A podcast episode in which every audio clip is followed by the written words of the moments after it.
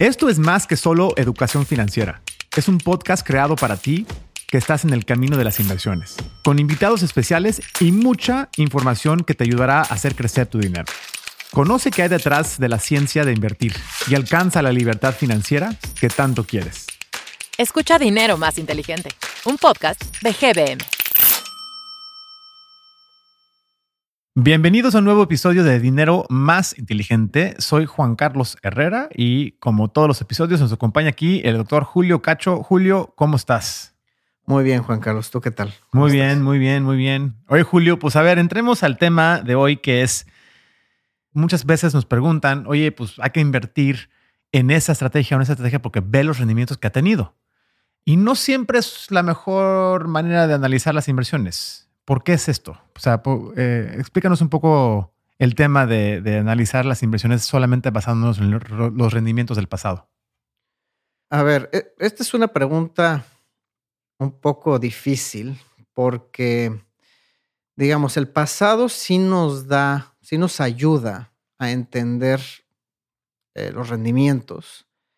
Sin embargo, hay ciertos rendimientos que podemos observar en el pasado que no van a continuar en el futuro. ¿no? Y puedo darles un ejemplo, yo creo que con las monedas. Podemos tener una moneda que tiene 50% probabilidad de ser cruz, 50% de probabilidad de ser cara, y eh, si tenemos a muchas personas tirando estas monedas, supongamos que cada persona, tienes, no sé, 100 mil personas y cada persona tiene 10 monedas. Y cada persona tira estas 10 monedas. De esa muestra de 100 mil, vas a encontrar que algunas de estas personas, en sus 10 monedas que tiraron, eh, le salieron caras o le salieron cruces en las 10 que tiró. Y, eso no significa que la siguiente moneda que tiren les va a salir cara de nuevo o les va a salir cruz de nuevo.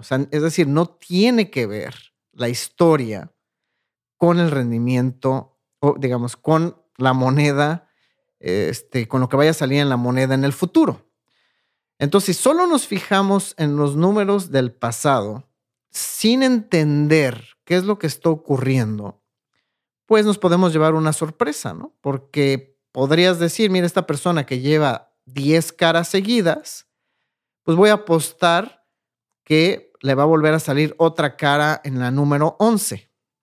Pero esa probabilidad sigue siendo 50%, ¿no? No es que sea mayor.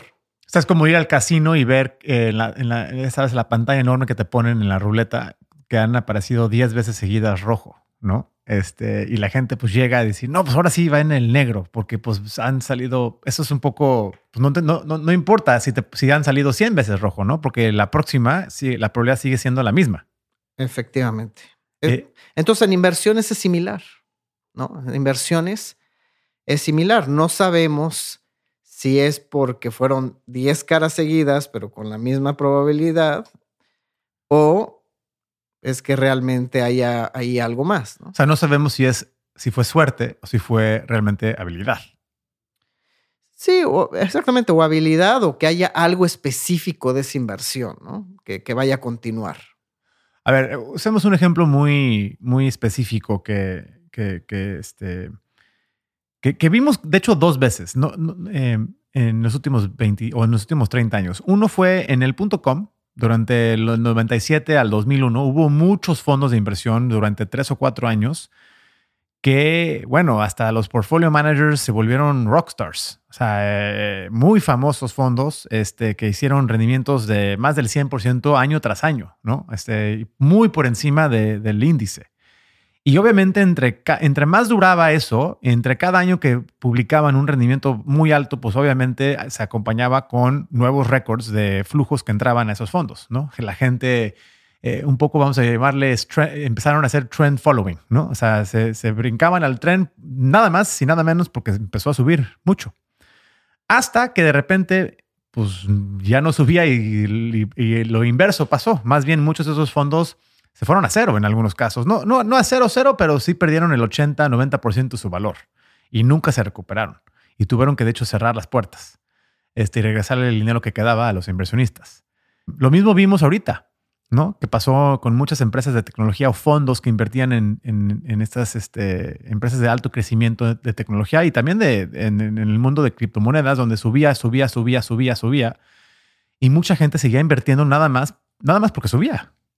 Este, se ha estudiado muy bien este fenómeno de, este behavioral que, nosotros como inversionistas eh, nos gusta, de hecho, invertir en cosas que han subido mucho últimamente, pero pues vemos que no, o sea, ¿por qué hacemos esto pero no es necesariamente lo mejor para nosotros?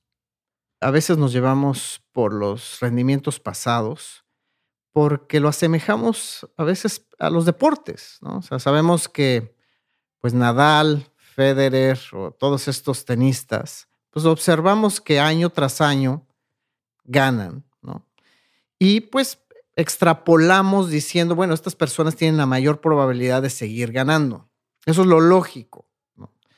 Eh, lo mismo ocurre cuando tienes un médico, un médico que es muy bueno, este, un neurocirujano.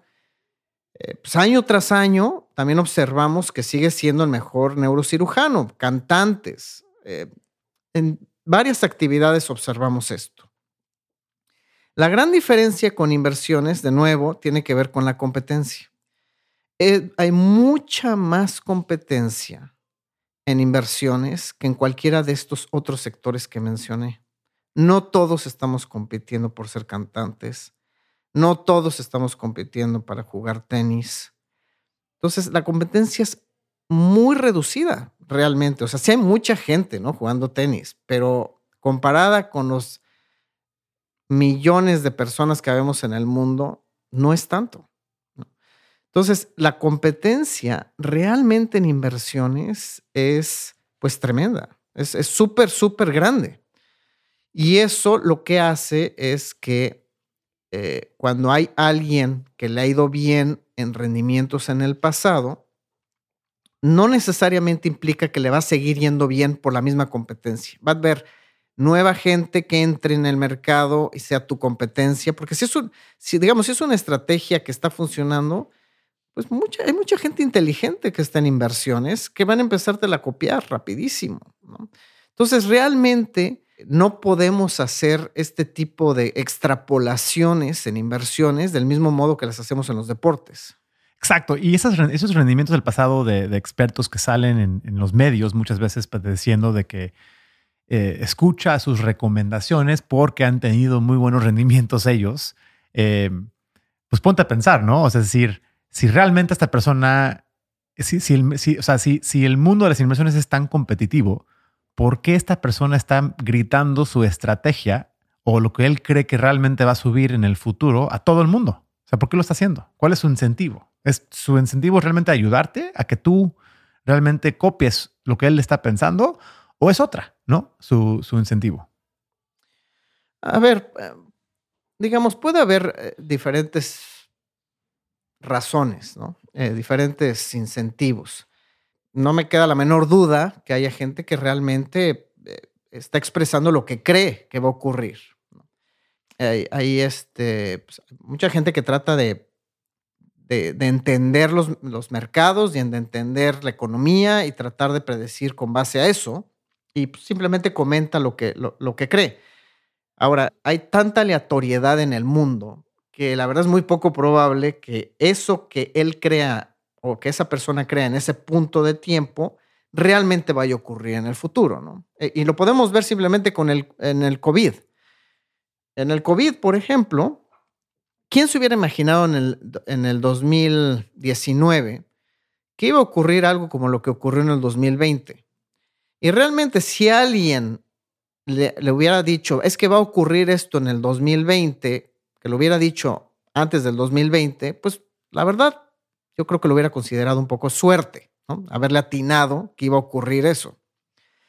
Ahora, si tú le dices a una persona que en el 2000, si le hubieras dicho a una persona en el 2019 que en el 2020 iba a ocurrir una pandemia como la que ocurrió, ¿cuántas personas hubieran pensado que la bolsa de valores de Estados Unidos iba a subir 16% ese año? Es decir, es muy poco probable atinar qué es lo que va a ocurrir en el futuro con precisión. Y, aún así, aunque dijeras, bueno, va a ocurrir una pandemia, que hubiera sabido que iba a subir la bolsa 16% de Estados Unidos. Entonces, digamos, eh, siempre, eh, siempre van a haber sorpresas, ¿no? Lo que no sea sorpresa ya va a estar incorporado en los precios. Entonces, realmente, para poder ganarle consistentemente un mercado, por decirlo así, o para usar los datos pasados para proyectar hacia el futuro, o encontrar una estrategia que ha funcionado en el pasado, que va a seguir funcionando en el futuro, pues es muy poco probable, precisamente por toda esta aleatoriedad que, que siempre va a ocurrir en el futuro. Bueno, pero al principio dijiste que sí hay, pueden haber circunstancias donde nos ayudan los rendimientos del pasado y pueden haber circunstancias donde no nos ayudan. Dame unos ejemplos de esto. O sea, ¿cuándo sí nos puede ayudar y por qué rendimientos del pasado de algo y cuándo ignorarlos realmente? A ver, nos ha ayudado respecto a lo que habíamos dicho de riesgo sistemático, de tomar poco o mucho riesgo sistemático. O sea, indudablemente lo que hemos visto históricamente, y esto ha sido probado en diferentes periodos de tiempo una y otra vez, es, por ejemplo, que si tú inviertes en bonos del tesoro de corto plazo, en el largo plazo vas a tener rendimientos menores que si inviertes en las 9.000 empresas más grandes del mundo. Entonces, eh, al invertir en las 9.000 empresas más grandes del mundo, estás tomando mucho más riesgo sistemático que invirtiendo en bonos del tesoro de corto plazo. Y eso ha sido consistentemente en el largo plazo. Entonces, para eso sí nos ha ayudado los rendimientos pasados, ¿no? Para determinar que si tomas más riesgo sistemático, en promedio vas a tener mayores rendimientos esperados, en promedio. Para lo que no nos sirve es para ver, por ejemplo, qué empresa va a ser la ganadora en el futuro. Es para eso no nos sirve. Para escoger qué portafolio manager va a ser el ganador en el futuro, tampoco nos sirve de nada. Se ha comprobado una y otra vez, históricamente, que es muy poco probable atinarle cuál va a ser el próximo Facebook. Ahora, va a haber gente que le atine, sí, pero es lo mismo que ganarte la lotería. Siempre va a haber alguien que se gana la lotería. Pero no significa que la gente pueda saber de antemano cuál va a ser el próximo Facebook. Es muy poco probable.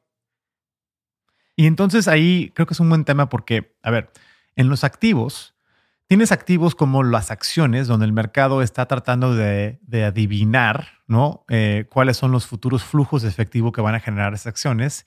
Y en base a esas expectativas, se mueven los precios, ¿no? Cada día, porque sale nueva información, el mercado lo absorba y lo absorbe y eh, se ajustan los precios. Entonces ahí lo que estamos tratando de hacer es que en los rendimientos del pasado de un índice de acciones, ¿no? Usando este riesgo sistemático, más o menos en un tiempo de horizonte de muy largo plazo, ¿podrías extrapolar esos rendimientos? Es decir, si yo veo que el SP 500 o el MSCI ACWI ha dejado un rendimiento en 20 años o en 30 años del 8 al 10% en dólares o el 12 al 15 en pesos, ¿podría yo considerar tener algo similar en los próximos 20 años si la economía más o menos está igual como los pasados 20 años? Eh, sí, ahí se ha visto que los rendimientos pasados en términos, de nuevo, relativo, también todo esto es un poco relativo relativo a los rendimientos de los bonos del tesoro de corto plazo, ese spread que hay, esa diferencia entre el rendimiento de los bonos de corto plazo y las acciones, ha sido consistente históricamente. O sea, sí ha habido una prima de riesgo, lo que se le llama una prima de riesgo. Se ha visto históricamente. Ahora es muy, es muy volátil. No se sabe que sea realmente 8%, 9%. Se sabe que va a ser más grande, que, te va a dar un rendimiento mayor que los bonos del tesoro a corto plazo, pero no sabemos cuánto más. ¿no? Eso sí, no sabemos. Ahora, también se ha visto que hay predictibilidad en el largo plazo de las acciones. Sí se ha visto esto, o sea, pero no de una sola acción en particular o una empresa en particular, más bien es de la economía. Se ha visto que la economía en sí, en el largo plazo, eh, sí hay algo de predictibilidad. lo que significa que cuando, por ejemplo, los precios bajan mucho, ¿no? En un periodo de tiempo, eh, lo que observamos es que en el largo plazo se recuperan, ¿no? En conjunto. Estos. Eh, lo mismo cuando han subido mucho, por mucho tiempo, después bajan de valor. Entonces, sí hay algo de predictibilidad en el riesgo sistemático, no en el idiosincrático, en el sistemático. Ahora, pero ahí lo difícil es atinarle a cuándo ocurren cada una, ¿no? O sea, es decir, si suben mucho los precios, como dices, es probable que pues podrá existir un momento donde pues bajen un poco más, ¿no? Para llegar al promedio o, viceversa, si, si han bajado mucho que suban. El problema es cuándo. Efectivamente, no sabemos. Eh, ese es el problema, ¿no? Que, que, no sabemos es exactamente. De hecho, hay, eh, hay gente, hay, hay, asesores financieros que dicen que pues lo mejor que te puede ocurrir cuando eres joven y estás ahorrando es que haya una crisis, porque es cuando puedes comprar barato y ya cuando te retires, ojalá los precios hayan subido mucho de valor, ¿no? bueno, pues estamos viviendo ahorita una mini crisis, ¿no? En el mercado de acciones y de bonos. Ahorita es una muy buena oportunidad, correcto. Es muy buena oportunidad. Ahora, es una oportunidad, pues, pues hablando de, igual y del mercado accionario, eh, eso no quiere decir que no vaya a bajar más, ¿no? El mercado como está ahorita. Pero pues lo estás consiguiendo a un 25 o 20% de descuento. En el caso de las empresas de tecnología, 30% de descuento de como estaba hace seis meses.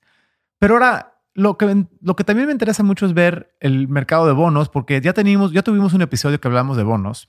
Pero hablando de rendimiento del pasado, eh, muchas veces clientes me quieren ver estrategias de bonos, ¿no? Y ver sus rendimientos del pasado ahí sí de plano, como que no hace, no me queda claro por qué es muy importante eso. O sea, lo más importante de, una estrategia de bonos es pues viendo hacia el futuro. ¿Qué te va a pagar esa estrategia hacia el futuro y cuál es el rendimiento a vencimiento o cuál es el rendimiento a vencimiento ¿no? de, esa estrategia?